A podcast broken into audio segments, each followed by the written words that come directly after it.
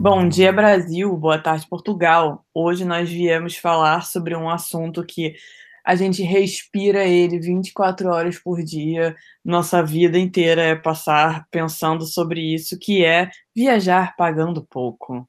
É, a gente quer fazer essas dicas, listamos algumas para vocês. E, é, enfim, é um assunto que a gente pode gastar cinco dias seguidos, se for preciso é, pausa para respirar e depois falar mais cinco dias seguidos. Então, Yasmin, dê seu bom dia.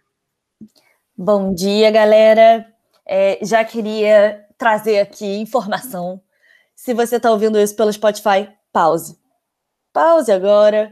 Vai lá no seu celular, baixa um aplicativo chamado Orelo. O-R-E-L-O. Orelo. Ele é nada mais, nada menos do que um agregador de podcast. Você não paga para usar é, mas você ajuda as pessoas que estão produzindo o podcast que você gosta, os podcasts que você gosta, porque tem vários lá, é, a ganhar algum dinheiro com a produção do podcast. A gente não vai ficar milionário com isso, eu tenho certeza, mas pelo menos você está ajudando a, sei lá, comprar um microfone novo ou um fone decente, alguma coisa que os seus podcasts preferidos possam precisar de equipamento para continuar acontecendo. Então, voltando aqui com o episódio de hoje, eu espero que você já esteja ouvindo isso no Orelo. É, mas sim, Gabi tem toda a razão. A gente vai falar hoje sobre é, viagens baratas, que na Europa rola muito, mas tem umas pegadinhas também, e a gente vai falar sobre esses dois lados da moeda, né, Gabs? Sim, é, você até falou uma frase que eu esqueci de mencionar. Tudo bem, é tem dicas aqui que servem para qualquer uma, mas as nossas dicas são mais focadas em Europa porque viajar na Europa é muito diferente de viajar, por exemplo, dentro do próprio Brasil, como nos Estados Unidos, na Ásia. Então, tudo bem que tem umas dicas aqui que são universais, mas uh, esse podcast é mais focado para a Europa. Exatamente.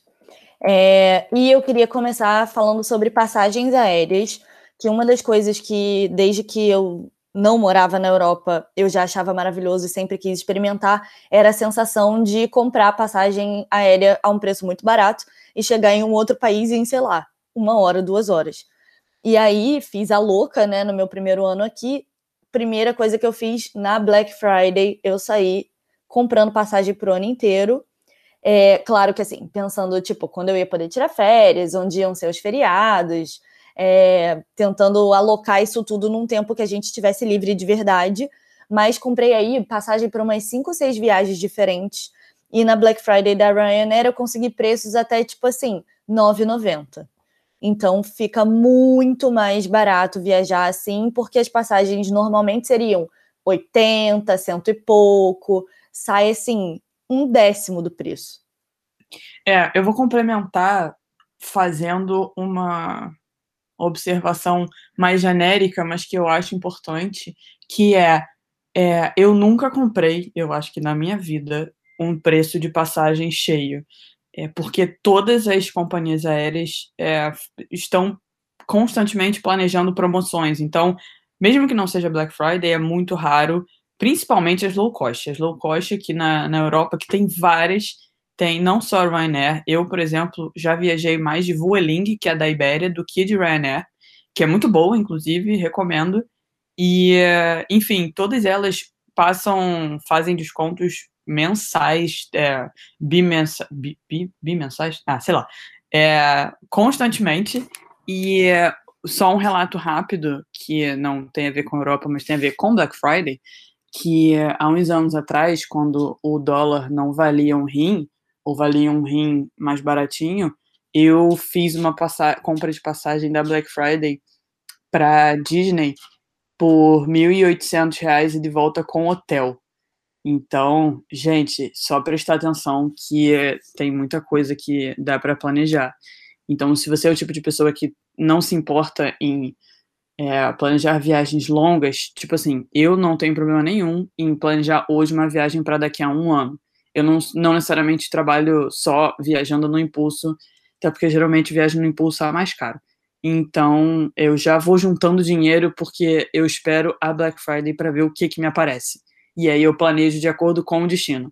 Eu também não sou muito exigente de destino, é... Então é isso. Fica a dica aí da Black Friday que ela é maravilhosa. Não só para passagem, mas para hotel também. Verdade. E outra coisa que eu reparei também no final do ano passado é que é, para a galera da Eurotrip, que quer fazer diversos destinos numa viagem só, vale muito a pena você fazer isso no final do ano, porque a época de verão é a época que os europeus estão viajando loucamente aqui. Enquanto tem calor, tem gente viajando. Mas chega assim, novembro, dezembro, eles já ficam um pouco mais paradinhos. E aí eu reparei que dezembro estava vendendo muita passagem baratinha, é, mas baratinha, baratinha, assim, 5 euros de um país para o outro. E aí, pô, fica mais em conta ainda do que você comprar na Black Friday, se bobear. Vou fazer mais um adendo sobre o adendo sobre o adendo. Eu não gosto especificamente de viajar no inverno, a não ser que seja aquela full viagem do inverno, que é ver neve, sofrer de frio, sabe? Ou é isso, ou eu vou até o fim, ou eu não vou. O que, que eu prefiro fazer? Comprar os, os a época que não são as, as maiores de viagem, por exemplo. Comprar uma passagem para julho é um tiro no pé, que vai estar muito caro. Porém, se você comprar a passagem, por exemplo, para abril ou maio, já vai ser bem mais barato. Ou para outubro, novembro. É, outubro. É, outubro. Porque vai ser aí o meio do caminho, entendeu? Porque eu sofro muito com frio e eu, enfim, não gosto de sofrer tremendo na rua. Então eu sou uma pessoa que gosta mais de viajar com um calorzinho. E essa época, por exemplo, maio, eu só viajo em maio, praticamente. Eu nunca viajo em julho. E então fica aí essa. Tudo bem, não vai ser tão barato quanto dezembro, de fato não vai. Mas é, aí vai de você o que, que você prefere.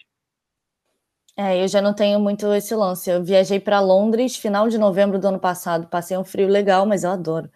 Então tava gostosinho. Deus me livre. é, ainda no esquema viagem aérea, a gente vai falar sobre outros tipos de viagem aqui, fiquem tranquilos, mas ainda falando no esquema de viagem aérea, tem um outro detalhe que eu queria falar que é o dia que você viaja mesmo nas companhias low cost, é óbvio que todo mundo quer pegar o fim de semana. Até porque o fim de semana em outro país aqui, você faz.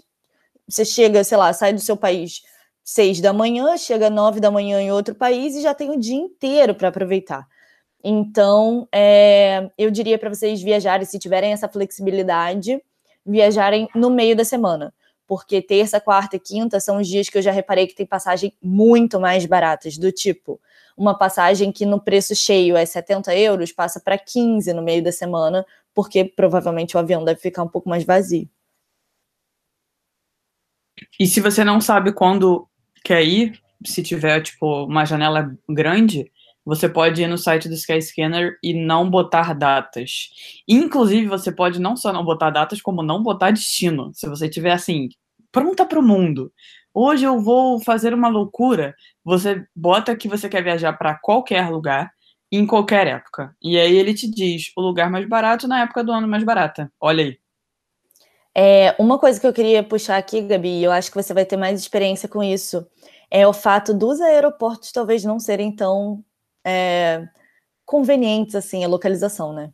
Ah, sim, eu já me dei mal nisso até em São Paulo, quando eu comprei uma passagem por 90 reais Rio São Paulo, me achei dona do, do, do, esquema da Decolar. Para quê? Para ter, em vez de ser o, o, Eu sempre. Em vez de ser o Congonhas, era o Guarulhos. E aí o dinheiro que eu gastei de Uber, chegando à noite em São Paulo, pronto, já dava para ter comprado uma passagem é, em Congonhas. Mas é, essa dica é o seguinte: se você vai numa cidade que, que, é muito grande, e eu acho que o melhor exemplo que eu posso dar é, o de é a de Londres, existem vários e vários e vários aeroportos diferentes. Se você chega no maior, que é o Heathrow, por exemplo, ele é muito longe da cidade. E ele não tem metrô 24 horas por dia. Até, então fica a dica, se você vai para o Heathrow durante o dia, tem um metrô, ele é ótimo, custa caro, caro assim, né? Não vai ser caro como o Uber, mas a, as passagens de transporte público de Londres não são baratas. Mas é, se for à noite, você chegar de madrugada, irmão, abraça que você vai gastar uns 60, 70, até 100 libras de Uber, é, de táxi ou o que, que quer que seja, porque não tem transporte público 24 horas em todos os lugares do mundo, né? É, tá aí, tô aí para ver um que eu chegue de madrugada no, no aeroporto e dê tudo certo. Então, às vezes, vale mais a pena você comprar uma passagem em um aeroporto que seja um pouco mais caro, que seja mais perto da cidade, do que, por exemplo, passar por esse perrengue de aeroporto longe. E aí fica mais uma dica que é geralmente esses aeroportos mais longe, as passagens mais baratas, elas são as da madrugada.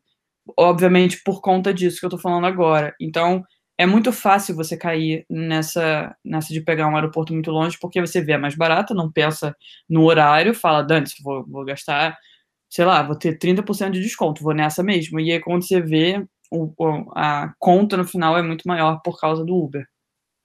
É, antes de fechar a passagem no, no impulso, eu diria para você pesquisar o aeroporto onde ela para e ver como é que você chega na cidade porque mesmo o aeroporto de Stansted, que é tipo em Londres, é um pouco mais perto da cidade do que o Heathrow, mas ele não é perto, perto assim. Então, para você pegar o ônibus que sai do aeroporto e para na cidade, ou que sai do centro da cidade e para no aeroporto, primeiro você vai ter que fazer um deslocamento de onde quer que você esteja até um dos pontos que esse ônibus atende. E aí depois esse ônibus vai te levar direto para o aeroporto, beleza? Mas são pelo menos 45 minutos de, de transporte, né? Então aí você vai calcular, sei lá, a ida do seu hotel até esse lugar. Você sair da atração que você estava antes para ir para o seu hotel buscar a mala.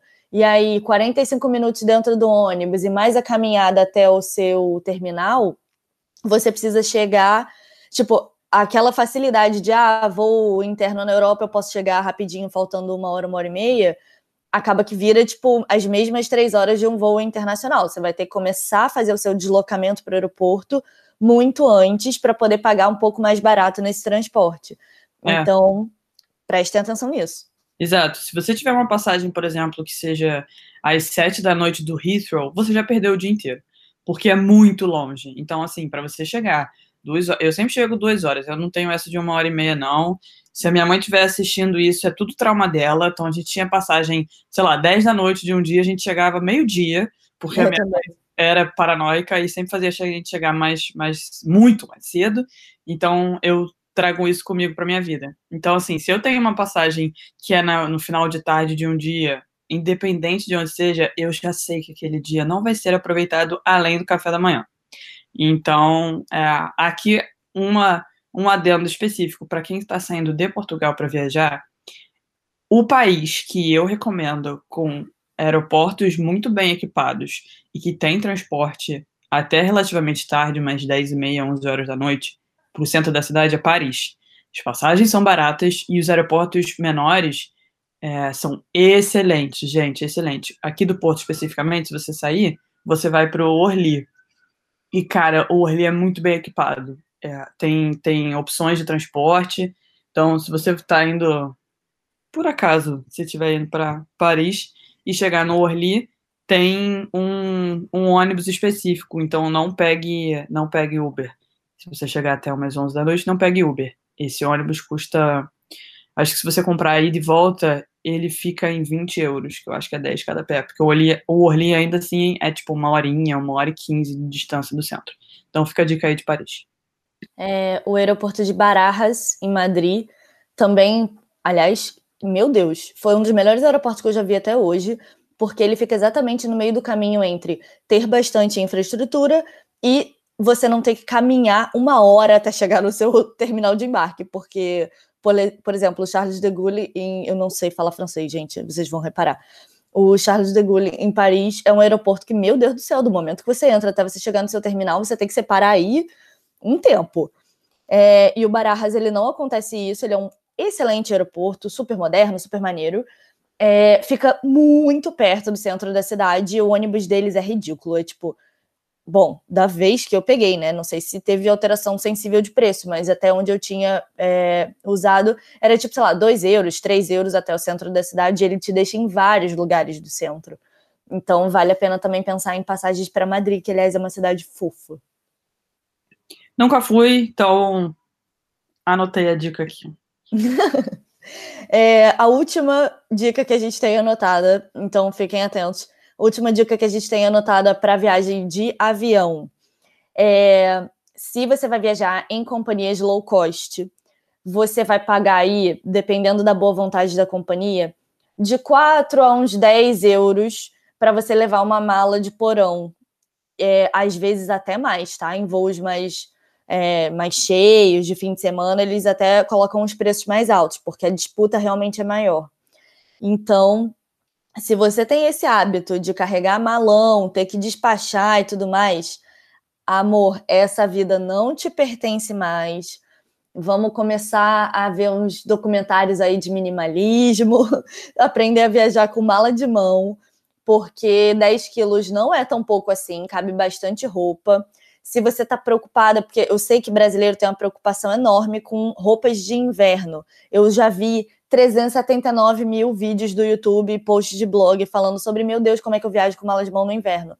Você vai viajar porque você vai levar, sei lá, um, no máximo dois casacos grandes, de preferência um em você, no máximo um na mala. E esse casaco vai tapar 100% do look bonitinho que você criou está embaixo do casaco. Então, aquela ideia de vou tirar várias fotos, diferentona, vou ficar assim, meu Deus, book da viagem, isso não vai acontecer. Se for realmente um frio, frio, frio, frio, não estou falando do frio de Portugal, estou falando do frio, sei lá, da Suíça, Alemanha, esses lugares que faz um frio assim, do bom. É, esquece, economiza no número de casacos pesados, usa boas roupas térmicas, por exemplo, uma boa cirola térmica, uma boa blusa de manga comprida térmica. Geralmente são tecidos super, super levinhos e são blusas daquelas que não amassam, que vão ficar por baixo e ninguém vai ver e que é tipo é, baratinha de você comprar em loja, tipo uma Primark da vida, você compra por 5, 6 euros uma blusa térmica. Decathlon. Decathlon também, excelente. É, e aí você consegue fazer uma mala que realmente seja mais compacta, sem você passar frio, sem você passar perrengue. Sapato, vá com seu sapato mais pesado de todos. Sem dúvida, ele precisa estar no seu pé. Ah, quero levar um relógio, quero levar uma bolsa, quero levar um troço na mão. Gente, leva tudo em você para caber tudo em 10 quilos na mala e você não precisar pagar, sei lá, digamos, 10 euros de ida, 10 euros de vinda, sua passagem que era 9,90 acabou de virar 29,90. Então. Ah, uma coisa, é, na Ryanair eu comprei uma passagem para a Hungria. É, inclusive, por favor, presidente da Hungria, abra as fronteiras, quero entrar, obrigada. É, eu, a Ryanair estava cobrando 12 euros a de 10 quilos cada pé, né? Então, ou seja, 24 euros e de volta para nada, não despachar nada, só para dar cabine mesmo. É, geralmente o que eu pago é tipo 4 euros para ter a mala de mão de 10 quilos. Que eu até acho que é bem ok, 4 euros vai lá. Mas mais do que isso eu já começo a achar um abuso. Mas qual é o esquema dessas companhias internacionais Baratex?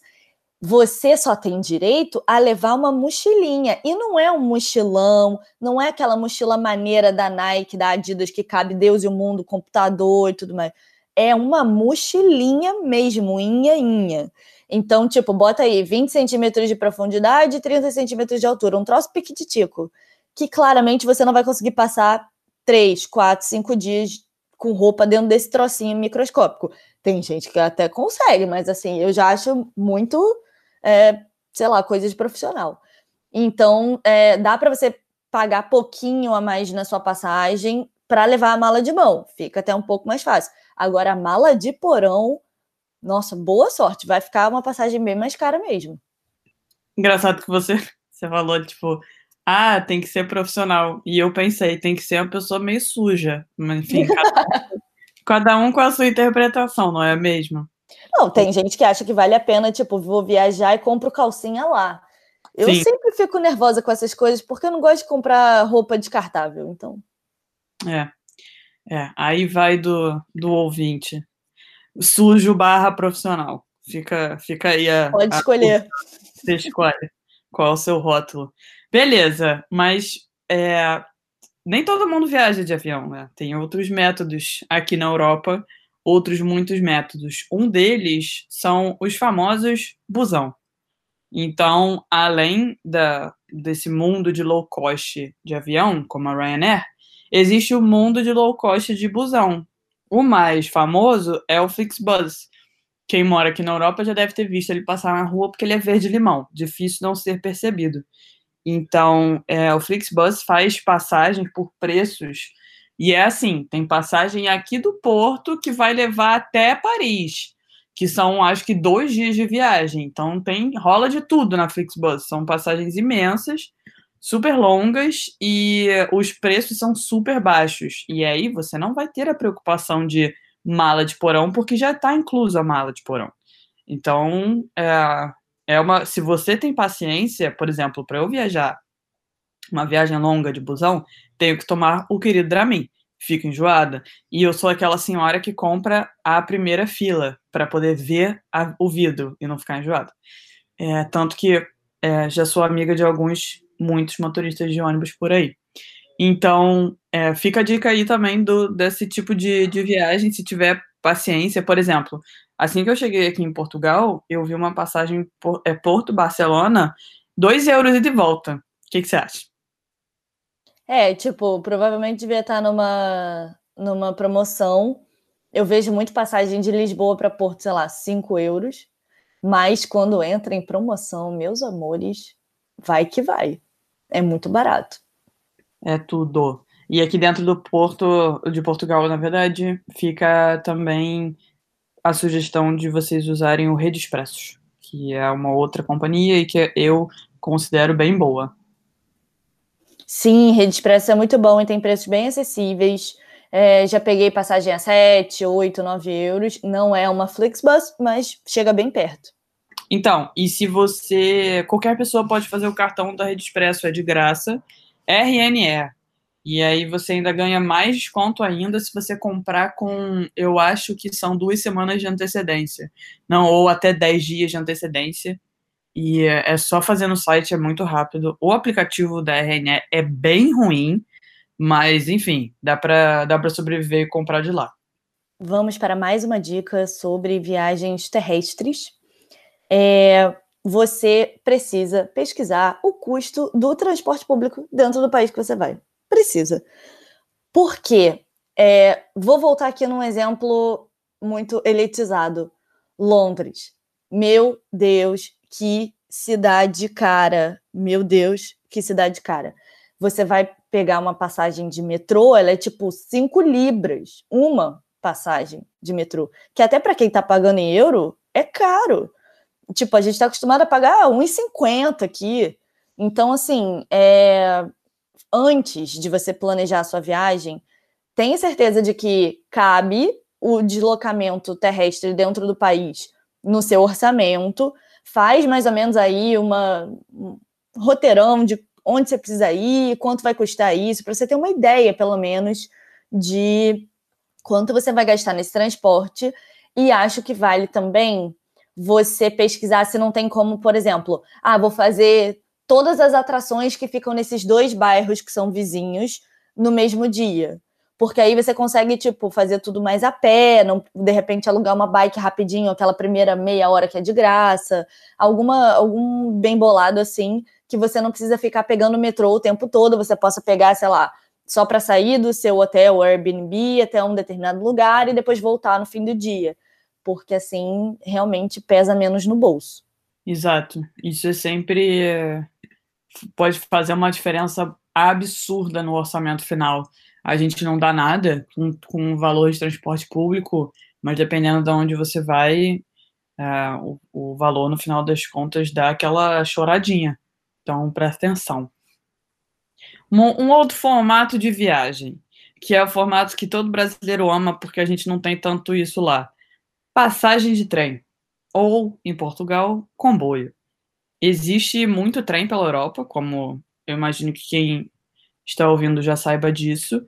É, e uma, uma, uma notícia boa e uma ruim, começando pela ruim. É muito raro uma passagem de trem ser mais barata do que uma passagem de avião principalmente se for internacional. Então, é, eu sei que você quer viajar de trem, eu também gosto muito de viajar de trem. Tem todo um sex appeal, uma viagem de trem. Mas ela pode não ser exatamente o, que você espera em termos financeiros. Então, tem aqui bastante linha de trem, tem aquelas aqueles trem bala do que corta Inglaterra e vai por debaixo do mar para chegar na França, não, para chegar na Holanda. E, enfim, tem várias opções por aqui. E viajar de trem é a mesma coisa que viajar de avião. Você tem que comprar com antecedência. Então, aqui dentro do, da, de Portugal, você pode pagar preços menos da metade se você comprar com antecedência. É, internacional também. Mas, assim, hoje em dia, quando eu faço viagem de trem, é porque eu quero toda a experiência do trem. Não necessariamente porque eu quero pagar menos, porque raramente eu pago menos. Exatamente. É, dentro de Portugal mesmo, que é um país pequeno, você percorre em poucas horas. É, de Lisboa a Braga, eu já vi passagens a tipo 35 euros, que vamos lá, vezes dois do ida e volta não é nada barato. É, ainda mais se você comparar com um Flixbus que vai levar uma hora a mais só e você vai pagar 5 euros, 8 euros. É, elas, na, com antecedência, você até consegue essa mesma passagem por, sei lá, 12.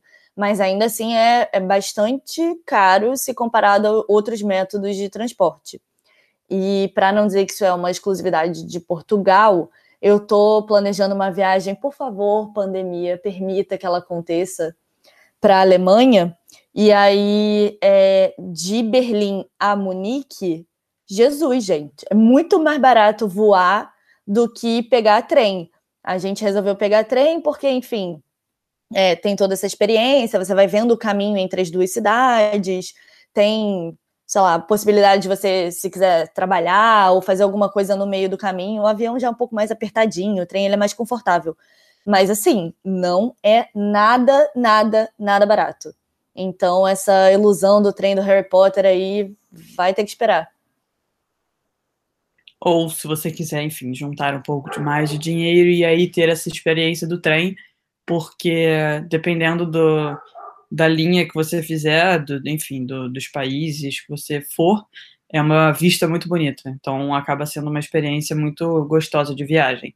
Muito mais do que viajar de avião, porque, enfim, tem tanto trabalho de transporte, locomoção, chegar mais cedo, coisa cara para comer, enfim, que o trem acaba sendo uma parte gostosa da viagem, não a parte desagradável. Exatamente.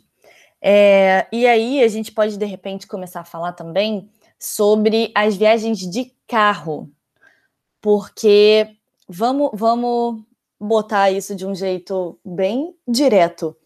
Quem vem com aquela cabeça de vou alugar um carro, fazer o meu Eurotrip, ir parando pelo caminho de cidade em cidade, gente, beleza, tem conforto? Tem conforto, você para onde quer, hora que quer, mas não é barato. Alugar carro em Portugal, o carro em si é quase de graça. Agora, o, o seguro que vem junto com ele é super, ultra caro. Às vezes mais de 100 euros. Então, se você tiver, sei lá, um cartãozão Platinum, daqueles sinistros, dividido com a sua mãe ou com seu pai, e esse cartão tiver uma cobertura legal de seguro para você alugar carro pelo mundo, maravilhoso. Usa esse seguro, vai dar tudo certo. Você não precisa pegar o, o seguro da companhia que aluga o carro. Agora, se esse não é o seu caso, se você tem um cartão universitário, se você não tem esse, esse tipo de vantagem, alugar carro que pode ficar bem caro, sim, e de repente vale mais a pena você se sujeitar aos horários do transporte público, porque a gasolina é muito cara e também existem muitos pedágios, diga-se de passagem, e também o preço do seguro do carro fica bem pesado. Então, só para vocês terem uma noção, hoje a gasolina aqui em Portugal varia entre 4 e 5 euros o litro. E você, querido ouvinte, provavelmente vai levar euro comprado, né? Que hoje é, a cotação está 6,50. Então, assim, eu não sou muito boa em matemática, mas a minha conta deu cara na minha cabeça. Não vou falar em voz alta porque provavelmente está errado. Mas o que eu posso garantir é não sei se compensa, porque o que acontece aqui é que a galera cobra muito caro nos seguros e o pedágio já são também um, estratosféricos. Então, como é que funciona o pedágio aqui? Ele sabe aonde você saiu da cidade e ele sabe aonde você entra. Então, não é, por exemplo, aquela caixa lá no Brasil que você para e paga na hora. É, você paga no final da viagem e não no início. E aí ele sabe qual quanto de, de quilômetro você correu pelo mundo. E aí você paga o equivalente a isso. Então, quanto mais você viaja de carro, mais você paga de gasolina por conta da quilometragem. Existe uma coisa aqui no norte que acontece, quanto mais ao norte, que é as pessoas vão até a Espanha comprar gasolina e voltam. Porque a gasolina da Espanha é muito mais barata do que a daqui. Então, existe rataria em Portugal também de gasolina. Se vocês quiserem ter uma noção de preços, vamos lá. Saindo de Lisboa até Braga e depois de Braga, isso dá, sei lá, umas três horas e meia de viagem, mais ou menos. E depois de Braga até o Parque Nacional Peneda Gereis, que dá mais ou menos uma hora. É, eu fiz essa viagem há uns fins de semana atrás com uma galera, dividindo por cinco o custo do carro, e mesmo assim ainda ficou super caro. É, só em gasolina e aluguel do carro, a gente gastou 227 euros. Sorte nossa que né, ainda ganhamos uma certa parcela do dinheiro em euros, pobre dos nossos amigos que estavam visitando, que eram brasileiros e estavam pagando em real. E para dificultar isso um pouco mais, foram 25 euros de pedágio na ida e 25 euros de pedágio na volta. Ou seja, não é nada, nada, nada barato. Agora, isso tudo ainda posso dizer um pouco mais. Saiu mais barato do que seria um carro a gasolina. Por quê? Como nós éramos cinco e o carro precisava ser um pouco maior, acabou que a companhia cedeu para gente um carro melhor e que era a diesel, que aqui em Portugal é muito mais barato do que a gasolina. Então, fica aí mais uma dica. Se você vai alugar carro aqui, de repente vale você, você pagar 10 euros, 15 euros a mais por dia para você ter o gasto em diesel. Ele, assim, pela impressão que eu tenho, tá? De, das viagens que eu já fiz até o norte, você tem um rendimento do litro que é um pouco inferior ao da gasolina, mas o preço é uma diferença bem sensível. Então pensem aí que foi 227 mais 25 de pedágio de ida, 25 de pedágio de volta em diesel. Em gasolina sairia mais. Então esquece esse passeio aí, vou parando pela estrada e a gente vai ver onde é que vai dar. E aí, o que eu posso tentar amenizar a situação é com esse novo tá, não sei se é novo, mas esse aplicativo, site chamado Drive Me, com dois Is, Drive Me, que custa um euro só o aluguel do carro. Por quê? Qual é o sistema? Existe muita gente que quer alugar um carro, por exemplo, é, Porto. Se você aluga um carro e pega em um lugar e entrega em outro, sai muito caro. E aí esse Drive Me ajuda porque você aluga por um euro porque você vai devolver no lugar que essa pessoa deveria devolver, entendeu? Então, por exemplo, eu quero alugar um carro em Porto e aí eu vou deixar ele em Lisboa. E em vez de eu pagar a devolução em Lisboa, que vai sair muito caro porque eles vão ter que trazer o carro de volta para cá, eu boto no Drive Me e alguém faz a viagem Lisboa-Porto e devolve meu carro. Então, isso é, todo mundo sai ganhando. Você aluga por um euro um carro, o que é, né? Um, um bom negócio e a pessoa não gasta fortunas porque ela quer devolver no lugar diferente. É, para usar o Drive Me tem algumas restrições, assim. Você não pode ficar dias e dias com o carro, você tem um prazo de 24 horas para pegar de um lugar e levar para o outro. Mas, assim, se você já vai fazer esse deslocamento, ótimo, isso já estava incluso né, no seu roteiro aí de viagem. É, e você ainda tem alguns quilômetros extras, ou seja, se você vai de Lisboa para o Porto ou do Porto para Lisboa, eles não vão calcular só o deslocamento de Lisboa para o Porto pela autoestrada direto. Eles dão alguns quilômetros extras para se você quiser fazer, ah, vou passar aqui numa vila no centro do país, vou parar em Aveiro. Então você ainda tem essa flexibilidade que aí sim começa a ficar um pouco melhor em termos de custo. Você vai pagar só um euro no carro e vai pagar a gasolina que você gastar. E eu acho que isso conclui a fase carros? Sim. Agora vamos para outros tipos de dica que não tem necessariamente a ver com é, deslocamento. É, Gabi, você quer falar sobre a relação hostel-Airbnb? Quero. É, eu acho que essa dica ainda é válida, porque a vida de hostel é uma vida muito mais barata do que hotel, obviamente, porém, não necessariamente a opção mais barata. porque é, eu viajei bastante de hostel já nessa vida, e eu, por exemplo, eu sei que eu sou minoria, mas eu não fico em quarto misto para evitar o estresse, eu fico em quarto feminino. Pode ser o quarto com 12 pessoas. Não, tudo bem. Hoje eu não fico mais em hostel, não, porque o estresse é garantido, porque as pessoas são absolutamente sem noção. Então, sete da manhã liga a luz, ou volta da balada às três da manhã e grita. Enfim. Então, isso é uma, é uma dica de tempos passados. Que é, às vezes, esses quartos que são é, que não são mistos, enfim, tem menos cama, eles não são tão baratos quanto, por exemplo, você alugar um quarto de Airbnb. E eu, particularmente, só tive bom, boas experiências com o quarto de Airbnb.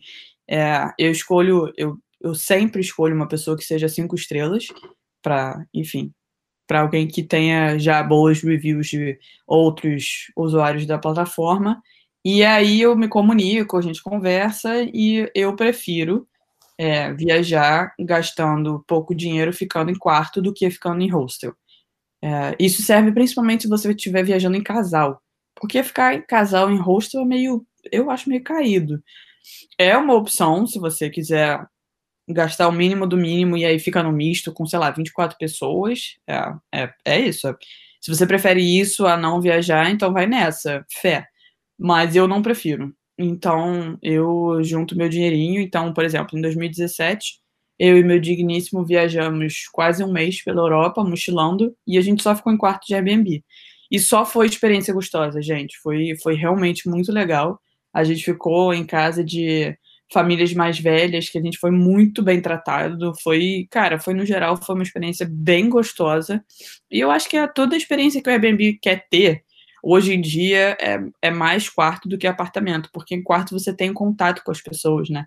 Então, um dos meus chaveiros até hoje é um chaveiro que eu ganhei de uma dona de apartamento lá da Escócia e ela era tailandesa, ela me deu um elefantinho dourado, eu achei tão bonitinho. Então, assim, tem essas memórias que ficam também com essas experiências, sabe? Então, indico muito quarto de Airbnb. É, eu e Mozão, há algum tempo já que a gente não, não fica em, em hostel.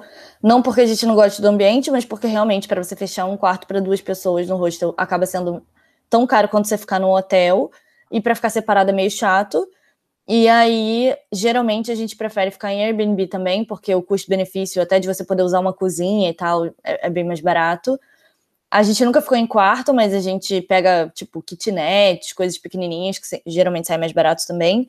E ainda falando sobre Airbnb, é, eu acho que é uma boa dica também, porque, assim, no hostel, se o cara te deixa fazer um check-in mais tarde, tem, sei lá, 40 outras pessoas que estão hospedadas lá que elas podem falar: pô, mas olha só, você deixou aquele cara fazer um check-in mais tarde, por que, que eu não posso?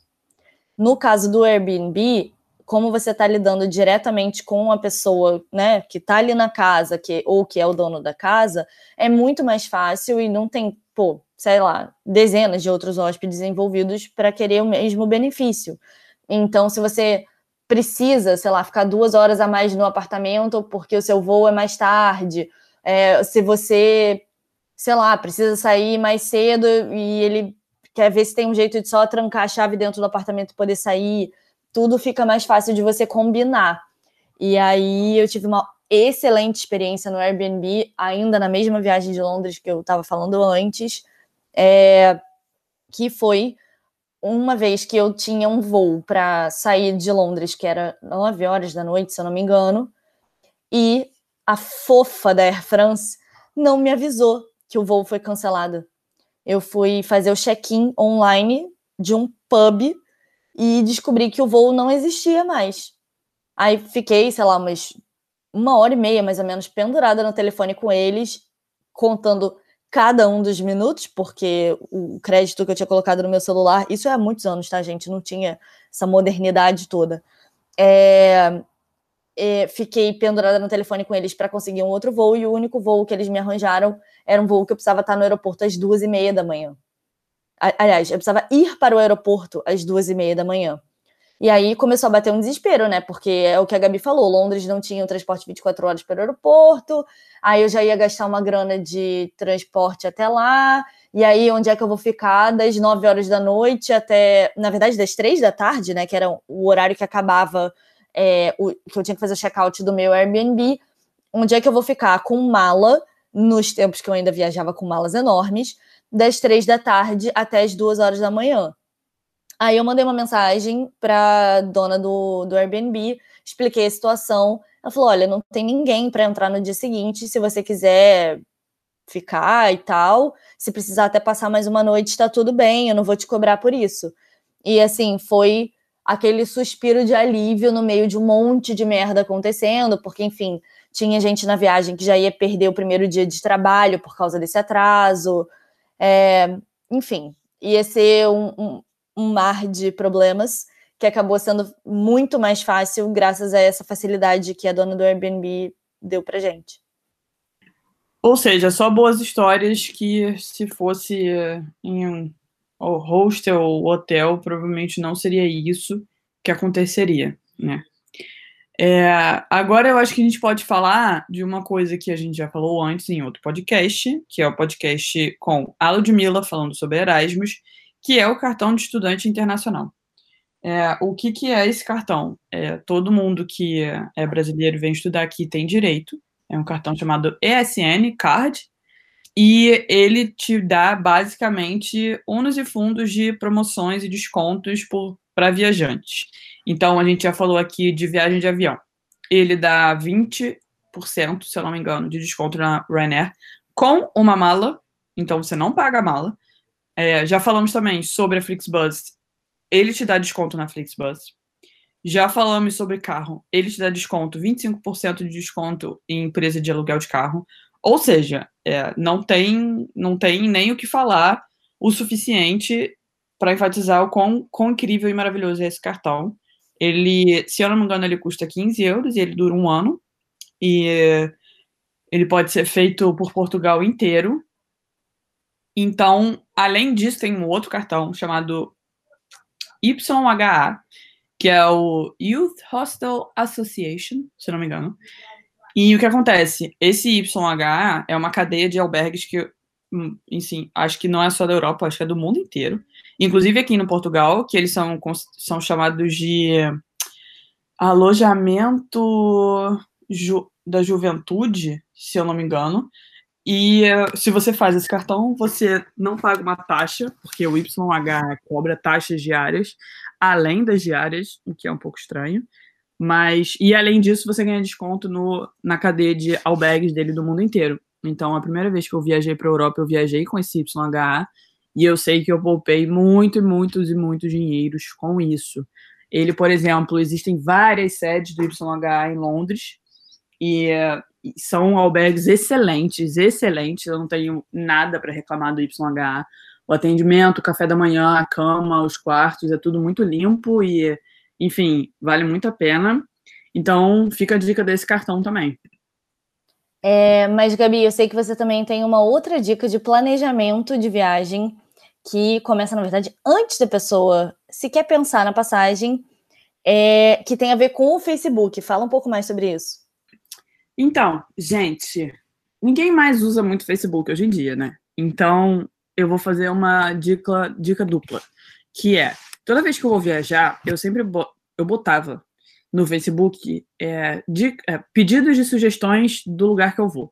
Então, por exemplo, em 2017 eu fiz um mochilão e aí eu botei todos os destinos na, no meu Facebook e aí eu perguntei para as pessoas o que, que elas gostavam, se elas conhecessem, em cada um desses, desses países. E eu tirei muita coisa maravilhosa. Eu acho que uma das, das, dicas mais importantes que eu ganho é dica de comida, porque é muito tiro no escuro, né? Eu vivo muito à base do TripAdvisor, que já me deu dicas excelentes, é, mas às vezes é são umas bolas meio fora, né? Então, hoje em dia, como as pessoas já não usam muito mais Facebook, existe a versão Instagram, que é aquela área de pergunta. Então, você pode falar: olha, gente, eu estou indo para a Irlanda.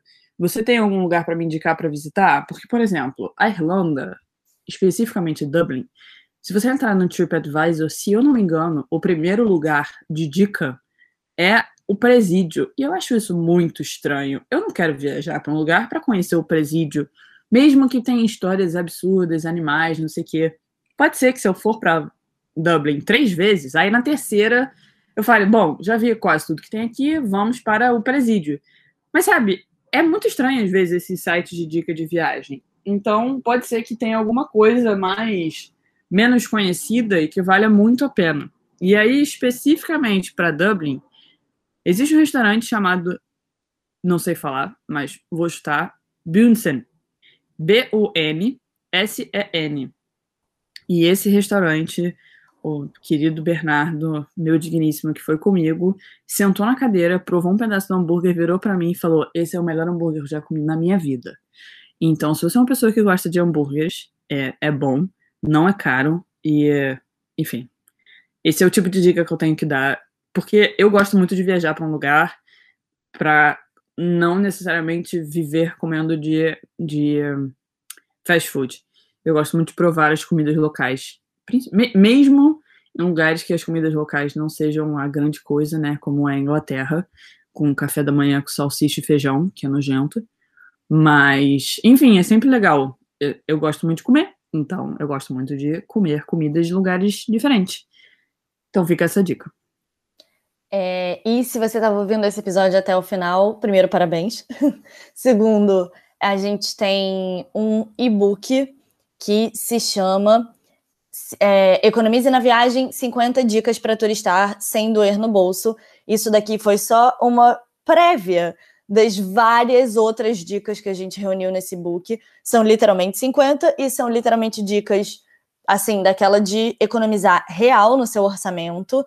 É, dicas que a gente já usou ao longo das nossas viagens, não que nós sejamos, meu Deus, que pessoas assim, viajadas internacionais, mas já deu para aprender bastante coisa ao longo do caminho, principalmente aprendendo pelo erro, o que eu não recomendo.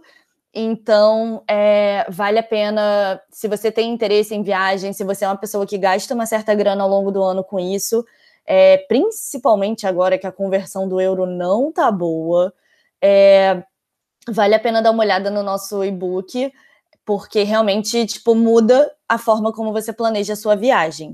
Ele tá disponível tanto no meu Instagram, que é o arroba Lá na bio você clica no link e aí já tem um linkzinho para o Economize na Viagem, quanto no da Gabi, certo, Gabi? Isso, também tá na, na bio do meu Instagram, no link dela, então, arroba do Leme Aldouro.